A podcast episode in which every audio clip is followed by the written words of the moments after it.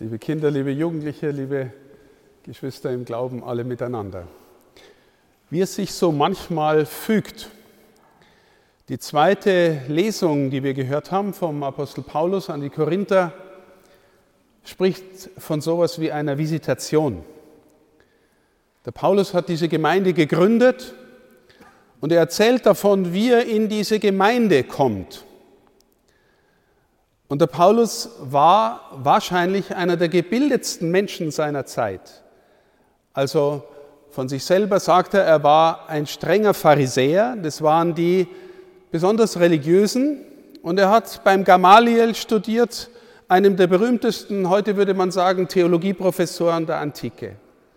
Ein jüdischer Gesetzeslehrer par excellence. Dann hat der Paulus äh, sehr gut Griechisch gesprochen. Die griechische Kultur hat gewissermaßen das römische Weltreich und auch ähm, Israel dominiert, auch mit der Sprache der Gebildeten.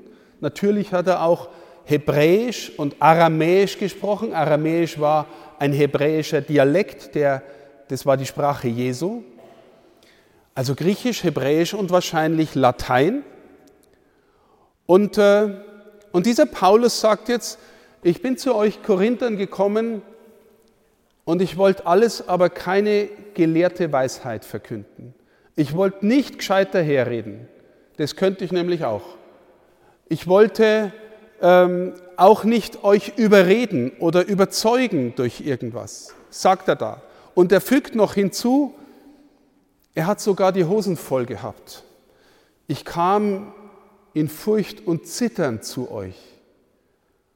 Und dann sagt er aber, im Grunde wollte ich mit euch nur über ein einziges Thema reden. Jesus als den Gekreuzigten. Das ist eigentlich das, was ich sagen will und zu sagen habe. Und dieser Paulus hat am eigenen Leben erlebt, wie seine ganze Gelehrsamkeit, seine ganze Bildung, seine ganze Rhetorik, sein ganzer Stolz, er war auch wahrscheinlich aus einer wohlhabenden Familie, weil er als Jude das römische Bürgerrecht hatte. Das hat nicht jeder gekriegt. All das, sagt er, das ist nichts, auf was ich in Zukunft noch Wert lege.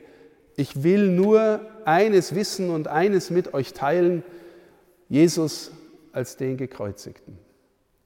Und das erzählt er und sagt dann auch, ich will das in die Mitte stellen und mit euch teilen, im Römerbrief sagt er auch, dass das gegenseitig sein soll. Wir wollen uns gegenseitig mit geistlichen Gaben beschenken, aber immer aus dieser Mitte. Und ich erzähle das anfänglich, liebe Schwestern und Brüder, deswegen, weil ich die Erfahrung machen durfte, als ich gestern mit vielen von euch, von Ihnen gesprochen habe, wir zumindest in einigen intensiven Gesprächen auch genau auf diese Mitte gekommen sind. Ich habe auch den Eindruck gehabt, dass äh, miteinander großes Interesse daran war, dass wir über diese Mitte reden. Und ich habe auch erfahren, dass zum Beispiel im Team ähm, es immer wieder, wenn das Teamtreffen ist, um diese Mitte geht, Christus in der Mitte. Und ich habe auch erfahren, dass auf eurer Visitationsklausur, an der einige von euch teilgenommen haben, auch das ein Thema war. Christus in der Mitte. Ich betone das deswegen, meine Lieben, so deutlich, weil wir alle wissen, dass wir in der Kirche durch sehr herausfordernde Zeiten gehen.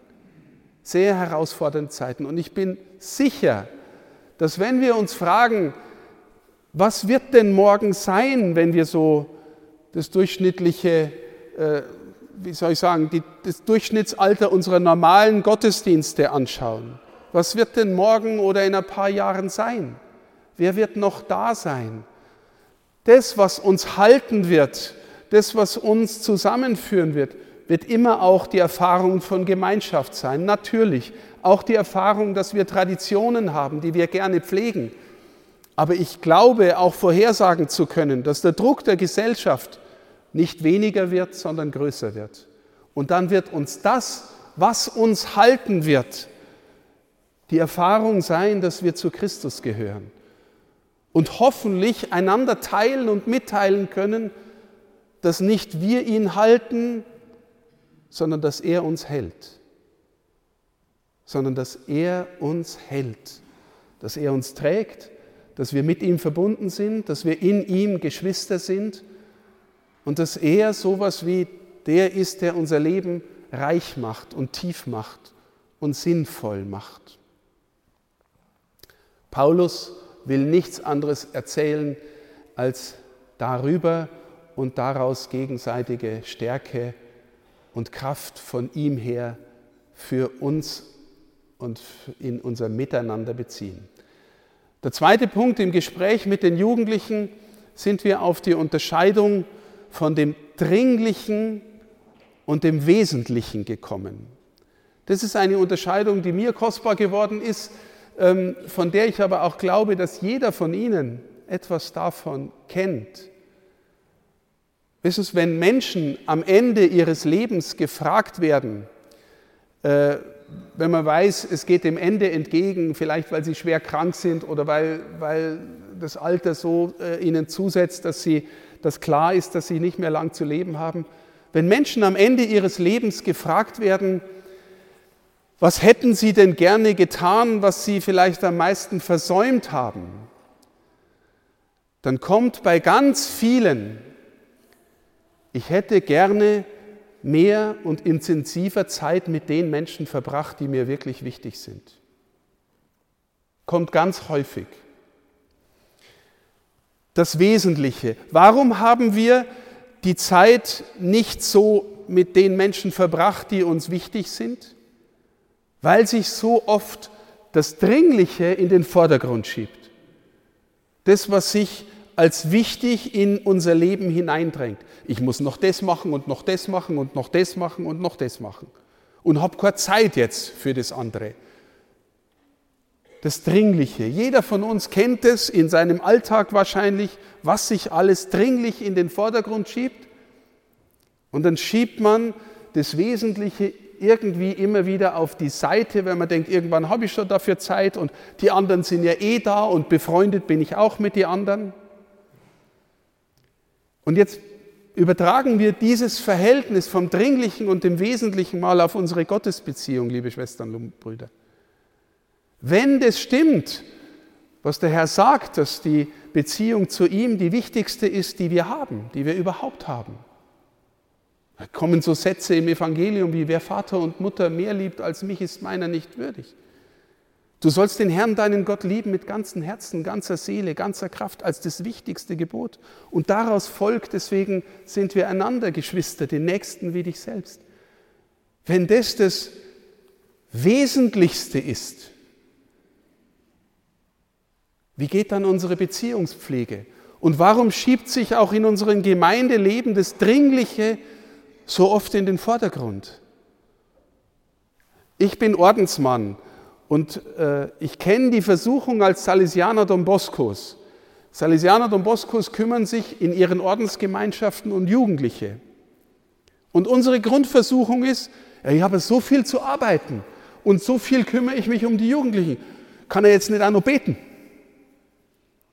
Obwohl wir Ordensleute sind. Stehen Sie, die, das Dringliche schiebt sich in den Vordergrund und das Wesentliche bleibt oft im Hintergrund, obwohl wir spüren, dass es so wesentlich wäre. Gestern im, am Ende in, dem, in der letzten Runde mit den Pfarrgemeinderäten von Pfarrkirchen sind wir auf die Frage gekommen, die Jesus den Jüngern oder die die Jünger Jesus stellen, wo sie ihn als Lehrer ansprechen. Die einzige Frage, wo sie ihn als Lehrer ansprechen, Herr, lehre uns beten sind alles schon Beterinnen und Beter, gehen alle schon am Sabbat in die Synagoge, sind fromme Juden, deswegen haben sie ihn vielleicht erkannt. Und sie spüren, liebe Schwestern und Brüder, dass in seinem Beten etwas ist, woraus er zutiefst lebt. Es ist seine Nähe zum Vater, seine tiefe Liebe zum Vater, seine Freundschaft mit dem Vater. Diese Beziehungspflege alleine und gemeinschaftlich als die Mitte unseres christlichen Lebens, aus dem dann unser Engagement folgt, liebe Schwestern und Brüder. aus dem dann unser Engagement folgt. Und ich habe so viel Engagement gestern erleben und erfahren dürfen von Menschen, die, die in Kirche sind, die für den Glauben gehen, die für Christus gehen. Und dann war auch noch mal die Frage, gibt es da einen Unterschied, Herr Bischof, zwischen, weiß ich was, Altenpflege im säkularen Kontext und Altenpflege auf christlich? Ja, ich hoffe, liebe Schwestern und Brüder, dass es einen Unterschied gibt, dass wir, dass wir Menschen spüren lassen, dass sie Kinder Gottes sind und wir uns deswegen auch um sie kümmern. Vielleicht vorbehaltlos, ohne dass wir irgendwie groß was zurückerwarten. Dass wir deswegen uns um, um unsere Mitmenschen sorgen und, und für sie da sind. Salz der Erde sind. In dem Evangelium, das wir gehört haben, letzter Punkt, sagt Jesus, ihr seid das Salz der Erde, ihr seid das Licht der Welt. Nicht, wenn wir dann mal im Himmel sind, dann leuchten wir auch, vielleicht so wie Jesus, sondern jetzt schon. Ihr seid jetzt schon Salz der Erde und Licht der Welt. Und dann sagt er, fügt er hinzu, wenn das Salz schal geworden ist, womit soll man dann salzen? Mir hat ein Bibelwissenschaftler gesagt, die Übersetzung gäbe auch her, wenn das Salz schal geworden ist, wer soll dann salzen? Also man kann das auch auf die Person beziehen. Wer soll dann salzen? Einfach Beispiele. Wir leben, glauben wir, immer noch in einer christlich geprägten Gesellschaft. Insgesamt. Wir merken, das wird weniger, das wird ab. Wir werden vielleicht kraftloser, weil wir weniger werden. Denken Sie an unsere politische Situation, über unser Denken, über den Anfang und das Ende des Lebens und den Lebensschutz am Anfang und am Ende. Wäre es nicht so, wenn wir Christen mehr nach Salz schmecken würden in dieser Gesellschaft, dass wir dann die Barrieren am Anfang des Lebens und am Ende des Lebens stärker aufrichten könnten? Wäre es nicht so, dass wir gewissermaßen unseren Teil so beitragen könnten, dass wir sagen, Lebensschutz am Anfang und Ende gehört wirklich zu dem, äh, zu dem, was unser Proprium ist. Dass wenn Menschen, Frauen ungewollt schwanger werden, dass wir wirklich uns an ihre Seite stellen und unterstützen, ähm, damit das Kind zur Welt kommt. Dass wenn Menschen am Ende ihres Lebens müde sind und sich assistierten Suizid einkaufen wollen, dass wir dann sagen, dein Leben gehört dem Herrn und wir begleiten dich und tragen dich so lange mit, bis du in Frieden rübergehen kannst. Aber wir merken, liebe Schwestern und Brüder, wie die Barrieren einbrechen. Vielleicht, weil wir, wer soll dann salzen? Wer soll dann das Licht des Lebens sein? Wir spüren, jeder von uns, auch das war im Gespräch auch deutlich, dass wenn wir uns heute klar bekennen zu unserem Glauben, dass wir dann mehrere Reaktionen erzeugen. Auf der einen Seite, eine Frau hat erzählt, ich wenn sage, ich, ich engagiere mich im Pfarrgemeinderat, ich werde in meiner Umgebung ausgelacht. Und ein anderer hat dann erzählt, ich, wenn das in meiner Umgebung erzähle, dann merke ich, die, die Leute merken auf und, und sie haben zumindest Fragen und Respekt. Salz der Erde erzeugt Widerspruch. Manchem schmeckt es überhaupt nicht. Und mancher denkt sich, da ist richtige Würze drin. Wir sind berufen, liebe Schwestern und Brüder, Salz der Erde und Licht der Welt zu sein. Und wahrscheinlich gibt es beide Dimensionen in jedem von uns der Wunsch, sich zurückzuziehen, damit man nicht komisch wird in dieser Gesellschaft, weil oh, ich bin ja Christ, aber hoffentlich merkt es keiner. Und der Wunsch, sich zu bekennen und zu sagen, ich gehöre zu Jesus. Die Voraussetzung dafür, liebe Schwestern und Brüder, ist, dass wir ihn auch in gewisser Weise kennen. Sie alle tragen seinen Namen. Sie sind Christinnen und Christen, getauft. Wenn sie seinen Namen sagen, wenn sie von ihm sprechen, spüren die Menschen, dass sie innere Beziehung haben, dass sie zu ihm gehören.